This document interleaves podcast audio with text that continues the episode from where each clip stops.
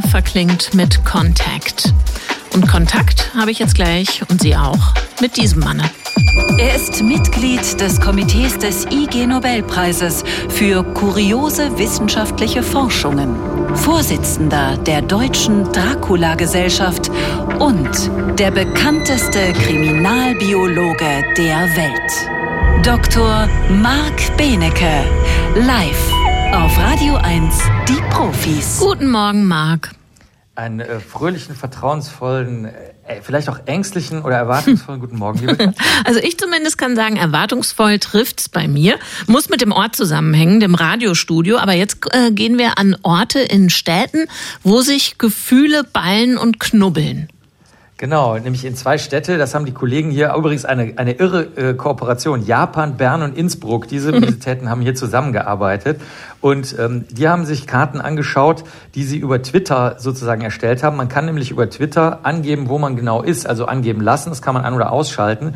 Und bei den Leuten, die es eingeschaltet haben, haben sie dann wirklich also Millionen von Daten ausgewertet beziehungsweise bei einzelnen Texten natürlich nicht Millionen, sondern halt äh, Tausende und haben Leute dran gesetzt, die den Inhalt dieser Tweets äh, unterteilen sollten in die eben genannten Gefühle, also Vertrauen, Freude, Traurigkeit, Wut, äh, Ekel, Angst oder Erwartungsfreude. Und das, äh, da gab es schon mal Studien dazu und da hat man halt festgestellt, dass beispielsweise, wenn äh, Terroranschläge sind, dass die Menschen dann natürlich äh, bestimmte Emotionen haben, zum Beispiel Angst. Aber äh, also das ist ja noch nachvollziehbar.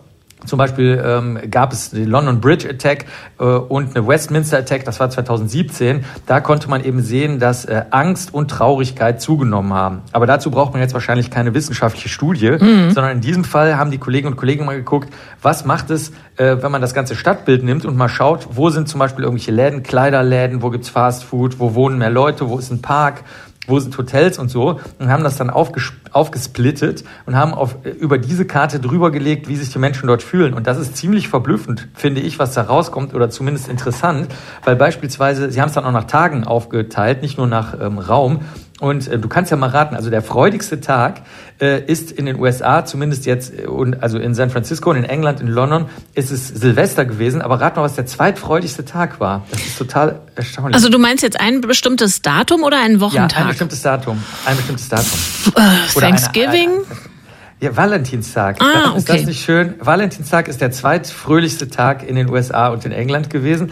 Dann Trust and Anticipation, also sehr wichtig, Vertrauen wohlgemerkt und Vorfreude war vor der großen Wahl in England. Da haben die Leute also Vertrauen entwickelt, wahrscheinlich weil sie denken, sie haben was in der Hand und fühlen nicht das, was wir Deutsche denken. Wir haben es nicht in der Hand und die Bösen da oben und so.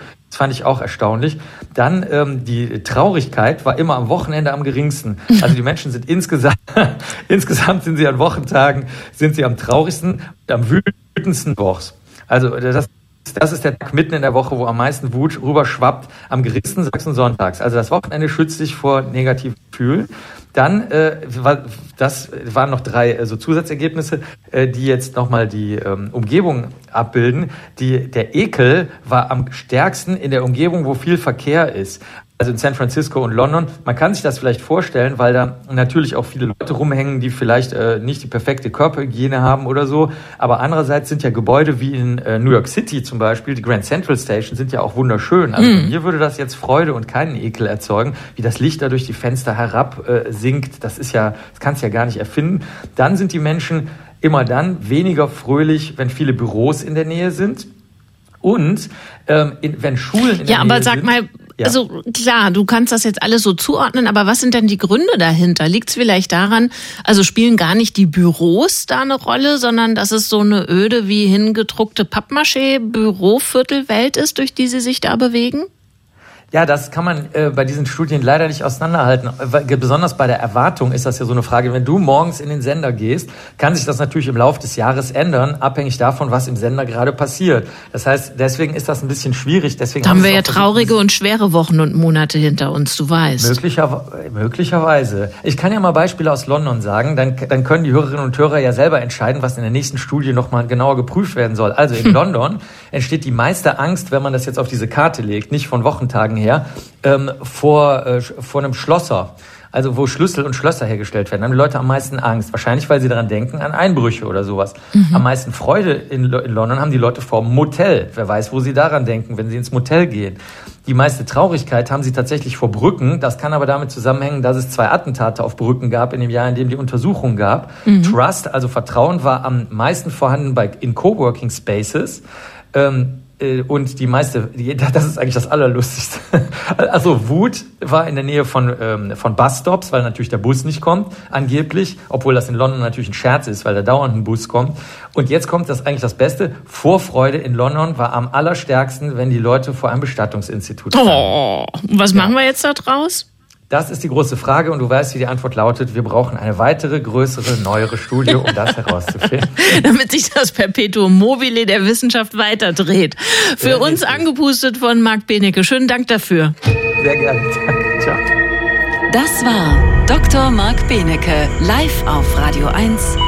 Die Profis.